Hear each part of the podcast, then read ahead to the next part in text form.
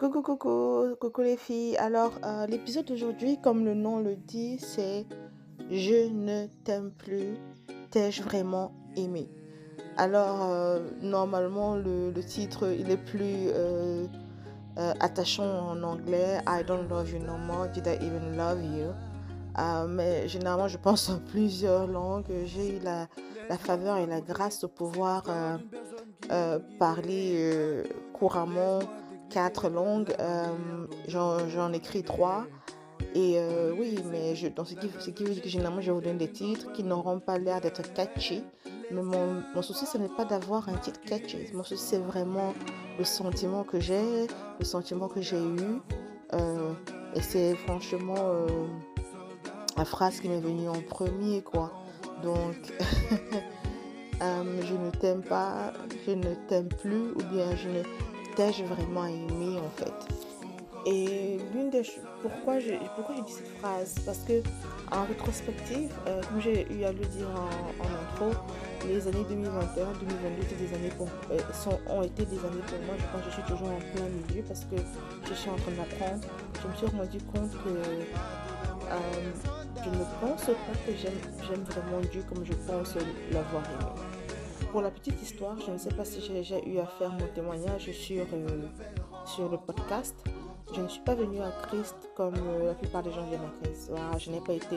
On a essayé de, de m'évangéliser à plusieurs reprises, mais j'étais du genre, euh, je ne te connais pas. Quand quelqu'un m'a dit, est-ce que tu sais que Jésus t'aime? La phrase phare de tous les évangélistes. C'est sûr que je suis un plan pour toi. Je me disais, euh, excuse-moi, je ne te connais ni d'Adam ni d'Ève. Pourquoi tu viens me dire que Jésus m'aime? Ah, Je suis désolée, je prie à Jésus.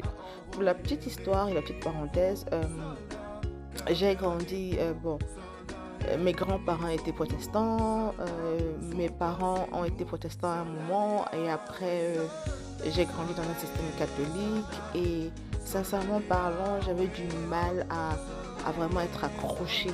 Voilà, J'allais à l'église comme tout le monde va à l'église euh, euh, au Cameroun chaque dimanche, soit les enfants vont à l'église, mais il y avait toujours une déconnexion entre ce qui était prêché à l'église et ce qui était vécu à la maison, ce qui était vécu dans la vie de chaque jour. Ici maintenant, vous êtes chargé de la culture bamileke d'où je sors. Vous avez l'église et vous avez les rites culturels et tout ça.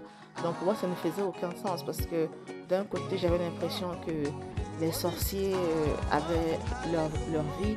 J'avais l'impression que les rites traditionnels avaient leur, euh, leur espace. J'avais l'impression que voilà, l'église avait son espace et il y avait l'espace de la vie de chaque jour. Ou, voilà.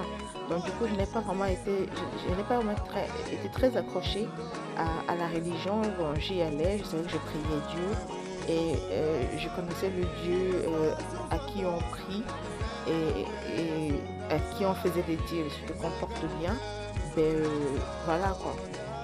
Tu te comportes bien et Dieu va te répondre parce que tu, voilà, tu, tu es allé à l'église, tu as prié, tu as, pour ceux qui ont été dans le système catholique, tu as fait les neuvaines et tout. Maintenant, ne, ne vous me prenez pas. hein, avoir une, relation avec Dieu ou bien mais les, doctrines en elles-mêmes de l'institution euh, aujourd'hui avec comme je disais avec de, euh, de la rétrospection ce n'est pas vraiment ça mais ça sera pour un autre épisode mais du coup euh, j'ai grandi dans ça et, chacun et avait quand même aussi son propre culte. Qu'est-ce que j'appelle son propre culte, c'est voilà, je crois en Dieu, mais moi-même j'ai mes propres décisions.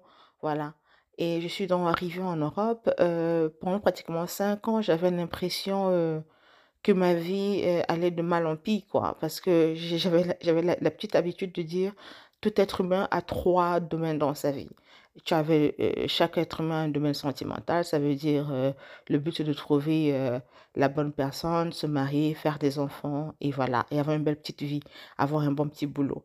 Il y avait maintenant le, le petit boulot touchait maintenant au plan financier. Et le plan financier, c'était le plan où tout le monde veut devenir riche, tout le monde veut avoir de l'argent et et venant du côté Bamileke, on t'a envoyé en Europe pour faire de l'argent, pour pouvoir tirer la famille. Ça, c'est le deuxième plan. Le troisième plan, c'était le plan de l'école. Alors, en tant que femme, la plupart du temps, ce qu'on dit aux femmes aujourd'hui, du moins à l'époque, c'était, euh, bon, tu peux ne pas être forte à l'école, mais si tu, tu- mais si tu te, si tu te réussis à te trouver un homme qui est super riche, qui est assez positionné, qui peut soutenir toute, ta, toute sa famille et ta famille, ben, tu n'as pas besoin d'être trop, trop éduqué, en fait. Et moi, après cinq ans en Europe, je me suis dit, mais euh, l'école, je faisais du surplace. Euh, niveau sentimental, c'était du vrac et du vrac, on en parlera une autre fois. Et euh, les finances, j'étais, j'étais pratiquement endettée, j'étais tout le temps en train de payer les factures en retard. Donc, à un moment, j'ai dit à Dieu, mais qu'est-ce que ma vie... Je n'ai même pas dit adieu, hein, parce que j'étais toujours dans le, dans, le but, je me bats, je me bats, je me bats. Je viens d'une famille où tout le monde a toujours dû a toujours dû se battre. Quoi. Rien n'a été donné à personne. Donc, j'avais l'exemple clé de mon père qui est parti de rien et qui est devenu, qui a réussi quand même à, scolariser sa femme et ses enfants. Donc, pour moi, c'était genre, bon, si tu travailles, le travail paye. Donc, mais à un moment, j'avais l'impression, mais pour la petite euh, qui, a 16 ans, eu son bac, à 21 ans, n'avait même pas encore fini euh, sa licence, il y a un problème. Donc, j'ai commencé à douter de moi, j'ai commencé à, voilà quoi, à me poser beaucoup de questions, à me dire, mais ma vie n'a plus de sens, ça ne sert plus à rien. Et, euh, et du coup, euh, j'ai commencé à me demander, mais quand est-ce que, quand est-ce que la dernière fois tu as été heureuse? Mais alors, heureuse. Et je me suis rappelé qu'il y avait un temps où j'allais à l'église. Euh, c'est pas forcément que je cherchais Dieu. Hein. C'était euh, juste le fait de savoir que non, j'allais à l'église, je priais, je me confiais à quelqu'un qui avait l'impression d'écouter, même comme la personne n'était pas visible. Et c'était pour moi l'église, en fait. C'était pour moi Dieu. Et moi, euh, l'histoire où j'entends toujours les gens, oh, pour venir à Dieu, il faut Jésus. Pour venir, je me dis, pourquoi je dois passer par Jésus, passer par Marie? Puis-je ne pas directement aller à Dieu Alors, je fais un deal avec Dieu. Je dis à, je dis Dieu, bon, voilà, si tu changes ma vie, je te suis. C'était le deal. C'est comme ça que j'ai connu Dieu, en fait. Et justement, et après, c'est là que je donne ma je donne ma vie euh, à l'époque, je ne savais même pas que ça s'appelait donner sa vie à Jésus. Mais pour moi, je me suis dit à Dieu, voilà, le deal est fait. Je te donne, si tu changes ma vie dans les prochains, euh, dans les prochains temps qui arrivent, et les prochains challenges que j'ai, ben, je vais te suivre. Et juste pour, euh, pour essayer de ne pas trop rallonger l'histoire, j'ai vu la main de Dieu dans ma vie à chaque, à chaque challenge, à chaque tournure et à chaque chose, directement, les, les, portes que je pensais être bloquées ont commencé à tout se débloquer. J'ai connu une paix qui surpassait l'entendement et tout.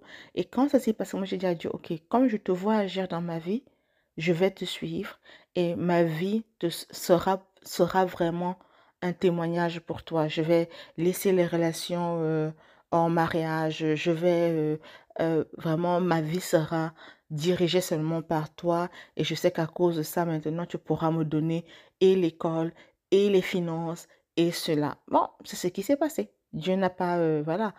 Euh, j'ai testé Dieu et Dieu, Dieu m'a répondu. Mais sauf qu'après, ça c'est en 2010, je pense qu'à partir de 2013, de, non, je pense que cette saison-là continue peut-être jusqu'en 2014, c'est en 2015 que je 2014-2015 que je commence à entrer dans cette période où euh, voilà quoi, je, continue, hein, je continue, voilà, je, trouve un, groupe de prière en 2014-2013 et là, euh, voilà, les choses s'alignent, je, commence à, marcher selon des dogmes religieux, euh, le jeûne, euh, la prière, la chorale, les, voilà, les retraites spirituelles, les veillées euh, spirituelles. Et tout ça se passe merveilleusement bien.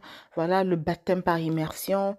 Tout ça se passe super bien jusqu'au moment où 2017-2016, les choses se corsent parce que ce n'est plus euh, la phase bonbon, ce n'est plus la phase où euh, dès que je parle à Dieu, Dieu répond. Ça devient la phase aujourd'hui que je sens vraiment Dieu commence à me dire, comme l'apôtre Paul nous dit, euh, quand j'étais plus jeune, je faisais les choses d'un enfant. Maintenant, je suis plus, plus, plus âgée et je dois faire les choses de grandes personnes. Et là, je commence à, ce que j'appelle à l'époque charbonner. Je commence, mais ce que je ne sais pas, c'est que je commence à avoir un ressentiment envers Dieu parce que j'ai l'impression que je dois faire plus. J'ai l'impression que je dois le supplier plus, je dois jeûner plus, je dois, voilà quoi. Et pour moi maintenant, je, je tombe maintenant en 2017 euh, dans une, euh, ce qu'on appelle une méga église, une méga church, dont je tairai le nom, euh, où je rends vraiment grâce à Dieu parce que j'ai appris beaucoup de là aussi. Mais en même temps, je commence à, voir le pour et le contre de la chose. Je commence à comprendre que toutes les églises sont pareilles. Je commence à me rendre compte que l'église avec grand de E, c'est la même chose de manière différente. C'est juste que chaque maison a sa maladie, en fait. C'est comme chaque famille. Dans chaque famille, il y a un fléau qui existe et il n'y a pas de famille parfaite. Et c'est là que Dieu commence à travailler vraiment sur ma marche avec lui, en fait. Donc, vers 2018, euh, je commence à avoir des problèmes. euh, j'ai comm- j'ai comm- en fait, j'ai j'ai- j'ai commencé à avoir des problèmes de santé euh, dont je ne ferai pas état ici. Euh, je, dans la famille aussi, ça se soulève et tout. Donc, il y a, il y a tout un trop là, jusqu'à je ne lâche pas Dieu. Je me dis, oh, je dois juste intensifier la prière. Je dois juste continuer de chercher la face de Dieu, ce qui est juste, ce qui est franchement juste. Mais je n'avais pas de vraie conviction. Et, à un moment, je commence à me plaindre de mon boulot, de l'époque que, j'avais pris par obéissance.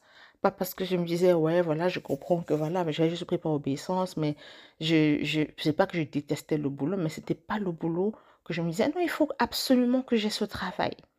Alors, j'avance encore. euh, 2020, Dieu me fait grâce d'avoir le boulot que le boulot tant rêvé, l'opportunité. J'avais prié à Dieu d'avoir une porte ouverte dans un milieu bien précis et Dieu me dit, OK, d'accord, tu l'auras. Mais depuis 2020, ce n'est pas forcément ce à quoi je m'attendais. Ce n'est pas ce à quoi je, c'est pas ce que j'avais imaginé dans ma tête. Et d'une manière ou d'une autre, je, je commence à, voilà, que ce soit du plan de l'église, que ce soit du plan des relations amicales ou, ou bien familiales, que ce soit du plan euh, du boulot. Et je me rends compte, en fait, que j'ai une vie vide. Je me rends compte que oui, je prie pour des choses. Oh Seigneur, fais ceci. Oh Seigneur, fais cela. Oh Seigneur, fais cela. Et je me plaignais à l'époque que Dieu ne répondait pas ou bien ne répondait plus assez vite. Parce que pour moi, le fait que Dieu réponde était, euh, voilà quoi, était euh, la, la, la preuve qu'il m'aimait, la preuve que je faisais ce qu'il fallait faire, la preuve que c'était, voilà quoi, que c'était la validité de ma, euh, ma carte d'identité de bonne chrétienne en fait. Et, c'est clair aujourd'hui quand je regarde, il y avait beaucoup de jugements, il y avait beaucoup de, de comparaisons, il y avait beaucoup de, euh, comment on appelle, de condescendance envers ceux qui n'étaient pas à mon niveau et parfois de le mot anglais, c'est grievances, un peu d'amertume pour ceux qui pensaient être au-dessus de moi, qui n'étaient pas en fait au-dessus de moi en fait. Et euh, tout ce- toute cette construction de, choses et des, normes humaines qui à la base sont fondées sur de bonnes, sur, de bonnes intentions, mais qui, qui sont mal exécutées. Alors, euh, 2020, 2021, je me rends compte que mais, ce pourquoi j'ai prié est en train d'être quelque chose pour, où je n'ai pas, où je ne prends pas plaisir en fait. Malgré qu'il y ait des bénédictions euh, financières, malgré qu'il y ait des avantages, malgré que ça résout, malgré que ça résolve euh, des problèmes bien précis, je ne suis pas contente. J'ai un plus grand appartement, je ne suis pas contente. Je peux facilement dépenser de l'argent, je ne suis pas contente. Je réussis à épargner, je ne suis pas contente. Et là, je me rends compte qu'en fait, c'est comme si Dieu voulait me dire, je t'ai donné ce que tu as demandé, pas parce que je veux te faire du mal, mais parce que je veux te faire comprendre que toutes ces choses ne rempliront pas le vide que tu essayes depuis plus de dix ans de combler. J'ai eu des prières qui ont été répondues d'ordre familial. Mais, même jusque-là, je n'arrivais pas à dire ma joie est complète. Euh, j'ai eu des amitiés qui se sont brisées et jusque-là, j'avais l'impression, oui, la personne est partie, oui, ça m'a fait mal, mais je, n'avais pas toujours l'impression que, voilà, ma joie était complète. Au, au pire des cas, même, Dieu me révèle que non, tu as, créé une codépendance parce que tu me cherchais moi. Et là, là, je me rappelle que Dieu me pose une question. Es-tu capable de m'aimer juste parce que? une question que m'avait déjà posée plusieurs fois, mais je ne l'avais pas compris. Je l'avais juste associé au thème du mariage, où Dieu pouvait me dire, si c'est que je te dis aujourd'hui que voilà à quoi ressemble ta vie et tu ne vas plus jamais augmenter de salaire, tu ne vas plus jamais augmenter la carrière, tu ne vas plus jamais, voilà quoi, tu ne vas pas te marier, tu n'auras pas d'enfant, est-ce que tu vas quand même continuer de m'aimer?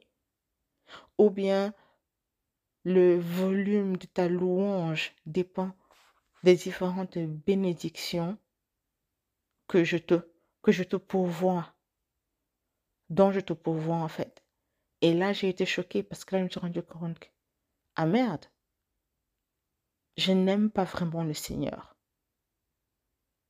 Mais je croyais donc à quoi pendant toutes ces années?